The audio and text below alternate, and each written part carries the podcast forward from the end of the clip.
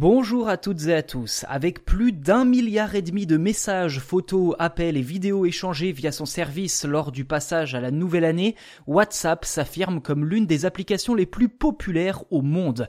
Pourtant, certains d'entre vous ont peut-être eu la désagréable surprise de voir qu'elle ne fonctionnait plus sur leur smartphone depuis le 1er janvier.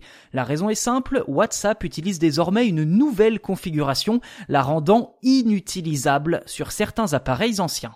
Dans tous les cas, les utilisateurs de mobile datant de 9 ans ou plus ont soit dû abandonner WhatsApp, soit passer à un smartphone plus récent. Chez Apple, cela concerne les appareils jusqu'à l'iPhone 4. Pour Android, tout dépend du modèle et de la politique de mise à jour du constructeur. Ceci dit, le Samsung Galaxy S2 ou le Droid Razer de Motorola sont parmi les smartphones affectés.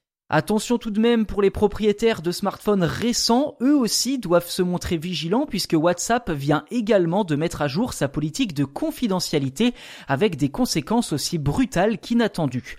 Depuis le 7 janvier dernier, les utilisateurs commencent à recevoir une nouvelle notification les priant d'accepter les nouvelles conditions d'utilisation du service dans lesquelles il est précisé que leurs données personnelles seront dorénavant partagées avec Facebook.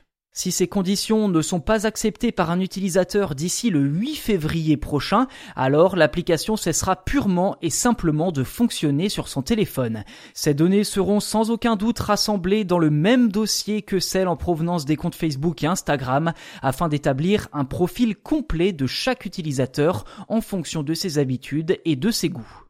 Si WhatsApp reste l'une des messageries les plus sûres grâce à son chiffrement de bout en bout, il semblerait qu'il n'y aura plus grand chose de privé après le 8 février.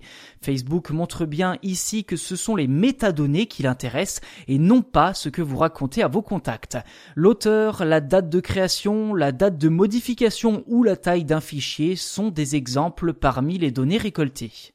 Fondé en 2009 par deux anciens employés de Yahoo, WhatsApp compte aujourd'hui plus de 2 milliards d'utilisateurs, soit presque un tiers de la population mondiale. L'application a notamment acquis sa popularité grâce à sa simplicité.